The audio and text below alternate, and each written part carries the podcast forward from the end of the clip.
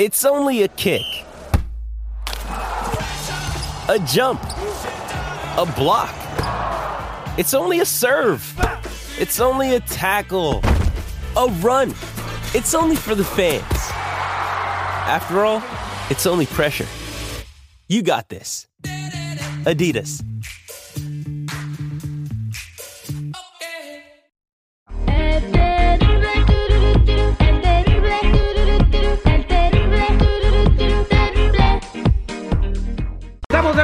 Con el terrible al millón y pasadito con información muy importante de inmigración. Eh, queremos mantenerte informado. Van a pasar cosas muy padres. Está hablando de un apoyo bipartidista en el Congreso para pasar una legislación que le dé la ciudadanía a los Dreamers, pero tú tienes que estar preparado. Hoy vamos a hablar de esto y sobre todo cuáles son las causas más comunes por las que a una persona le niegan la residencia permanente. Y para eso tenemos aquí a mi amiga Leti Valencia de la Liga Defensora. Leti, buenos días. Hola Terry, buenos días, ¿cómo estás? Pues igual, este, no tan guapo como tú, pero ahí estamos haciéndole la lucha.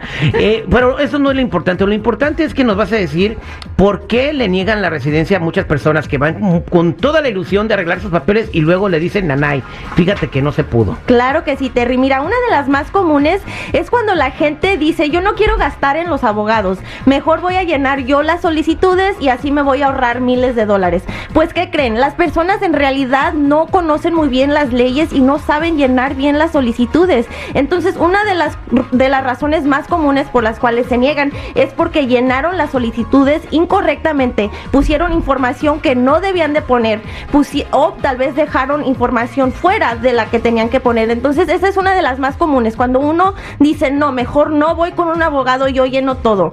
Y eso, eso le pasó a un primo. Es, es que mi hija es bien inteligente en la escuela y le entiende a todo. Bajaron la forma de la página de migración porque ahí las puedes bajar y se puso a llenar toda la hija y cuando la sometieron, ¡pum! que le llega la... Exactamente, eso es algo muy común. Cada caso es súper distinto. Yo puedo tener un caso súper diferente que mi hermano. Entonces, aquí es muy importante conocer la ley, conocer cuál información se tiene que poner. Y aparte de todo esto, una razón más común que se puede negar la residencia es cuando no se pone toda la evidencia que se necesita. Por ejemplo, si alguien está pidiendo la residencia basada a su matrimonio, bueno, se tiene que, aparte de poner el acta de matrimonio, también se tiene que poner divorcios, divorcios de, de cada persona si han estado casados antes. Si no ponen esa evidencia, el oficial de inmigración va a decir, no, estos nos están mintiendo. Entonces, eso es una otra razón más común. Wow, este, también una cosa que me pasó a mí es de que cuando estaba arreglando a mi esposa, eh, por una letra se, se trazó todo como, como seis meses. Una letra en la dirección de la casa.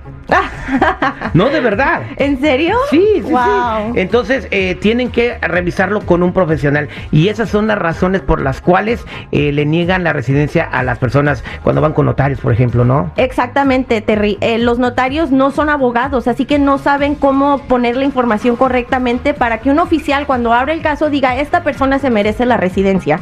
Entonces le recomiendo a la gente que no vaya con notarios, que vayan con los abogados, porque aquí te podemos poner en una situación para que tengas éxito. Exactamente, pues ya escucharon las razones por las cuales les van a negar la residencia. Rapidito resumen, ¿cuáles son? La razón más común, eh, por no llenar las solicitudes correctamente, por no incluir la evidencia que se necesita y la última, porque uno piensa que es un abogado y no pone todo correctamente. Exactamente. Para toda la gente que quiera más información, Leti, ¿cómo los puedes ayudar? ¿Cómo pueden hablar contigo?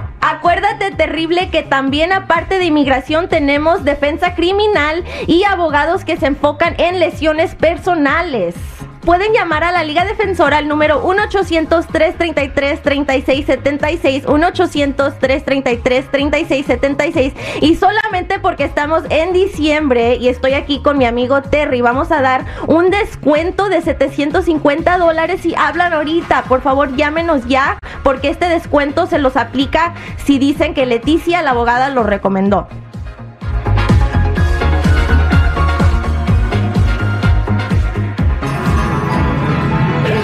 del terrible, que será una feliz Navidad.